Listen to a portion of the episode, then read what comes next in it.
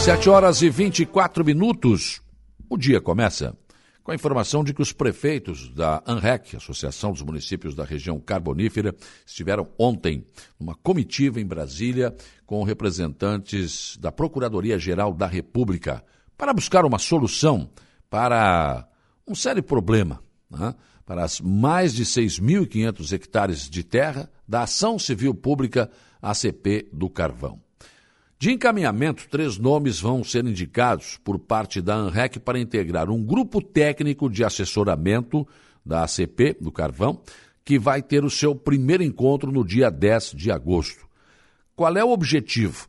Segundo o procurador do Ministério Público Federal, Demerval Ribeiro Viana Filho, é encerrar o estudo até novembro com as indicações das ações que devem ser tomadas. Presidente da REC, prefeito de Forquilinha, José Cláudio Gonçalves, o Neguinho, ele disse que sentiu uma certa sensibilidade na questão de atender os pleitos da região. O prefeito entende que houve avanço, mas que precisa avançar mais ainda. A participação da ANREC no GTA será fundamental para que a região possa avançar e seguir o objetivo principal, que é a liberação de pelo menos metade da área de 6,5 hectares para a utilização de novas indústrias, de novos loteamentos, parques e de prédios públicos, segundo comentou. O prefeito de Criciúma, Clésio Salvaro, que também participou desse encontro ontem em Brasília, entende que há cerca de 250 empreendimentos preparados na prefeitura, e, mas estão em áreas da ACP do Carvão. Ele deu exemplos de lugares como Pirita, no subsolo, como a própria sede do Ministério Público Federal em Criciúma, né? a sede da ANREC, o Fórum de Criciúma, o bairro Pio Correia e também o Colégio Marista.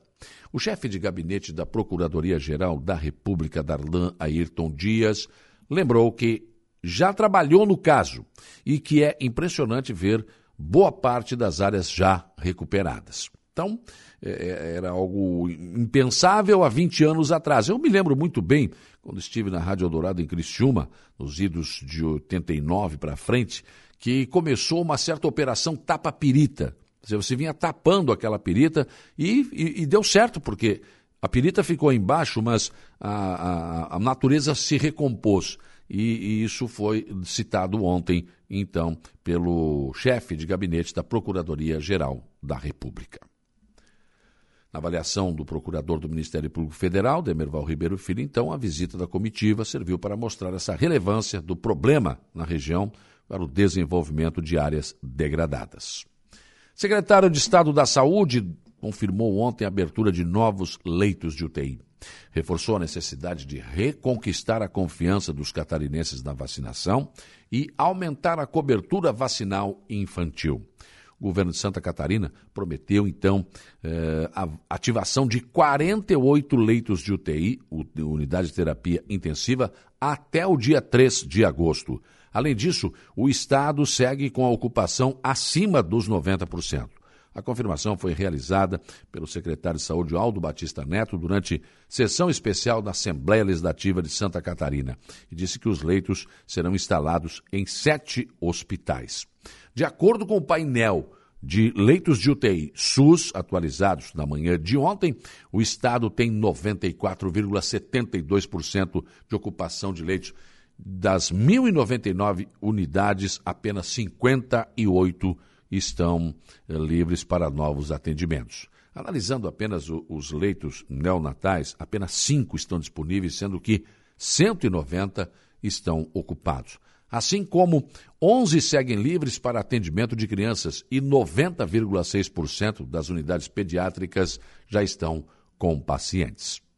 A saída parece ser a vacinação da gripe, né? E para evitar esses problemas também de contaminação do Covid.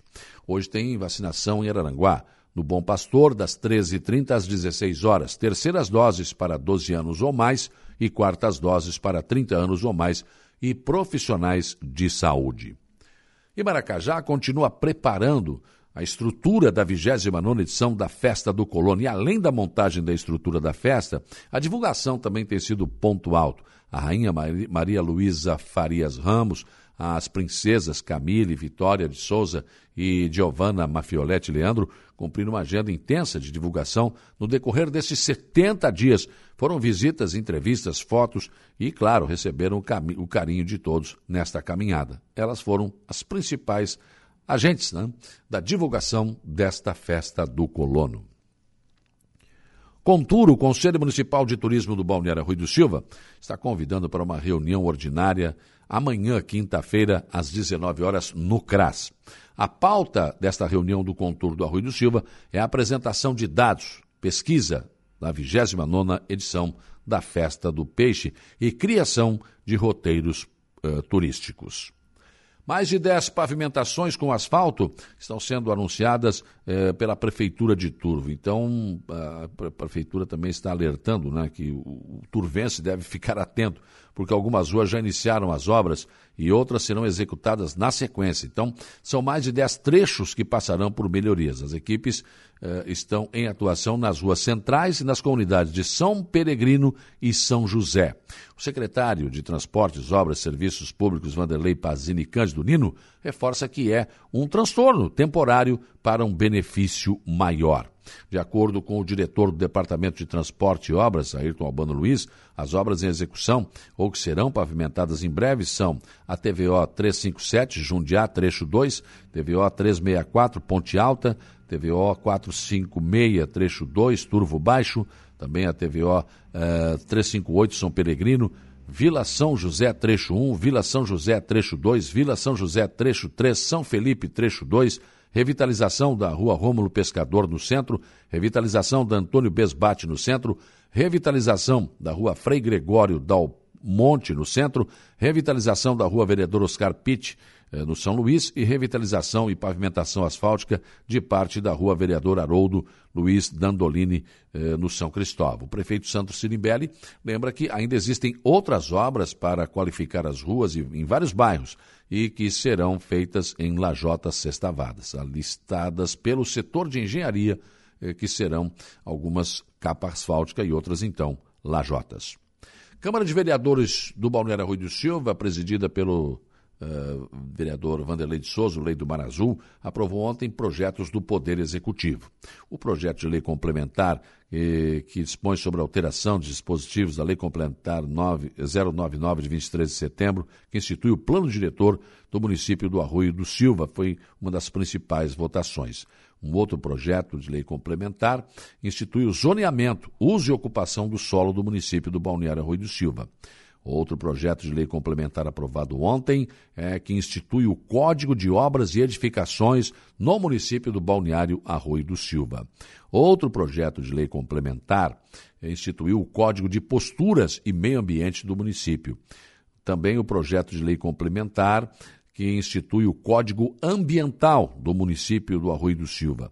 E ainda o projeto de lei complementar que dispõe sobre a criação, denominação, delimitação dos bairros no, do município do Balneário Rui do Silva e da outras providências. A sessão eh, foi realizada ontem e aprovou todos esses projetos pelos senhores vereadores, que também já antes haviam discutido muito. Esses projetos estavam na casa há algum tempo, estavam sendo discutidos e ontem o presidente de lei do Mar Azul levou a votação e todos foram aprovados pela unanimidade dos vereadores presentes. Suspeito de assassinar a mulher de 23 anos e o filho bebê de três meses em Blumenau, no Vale do Itajaí, usou o carro da empresa que trabalhava para fugir, segundo afirmou ontem o delegado Rony Esteves. Até o início da tarde de ontem, o veículo e o homem não tinham sido encontrados. Mas o que chama atenção nesse caso é algo muito comum e que continua acontecendo. A mulher vivia realmente numa situação muito difícil. Ela estava sendo oprimida, ela estava sendo escondida pelo homem. E algum, algumas amigas que tinham acesso a ela conversavam com ela e foram ouvidas pelo delegado. E disseram: Olha, a gente sabia da situação. E dizia: Você tem que tomar uma providência, você tem que gritar, você tem que denunciar. Não, mas vai melhorar. Não, vou fazer. Não é hoje, é amanhã. Pois então, a mulher acabou tardando na ação e acabou sendo degolada pelo marido, ela e o filho bebê. Então, se Você que está me ouvindo nesse momento está nessa situação, sendo oprimida pelo seu marido, está apanhando, está sofrendo qualquer tipo de agressão, ele não deixa você usar vestido, ele não deixa você sair. Tome uma providência enquanto ainda é tempo. Amanhã pode ser tarde demais. Pensem nisso enquanto lhes desejo um bom dia. Rádio Araranguá. A informação em primeiro lugar.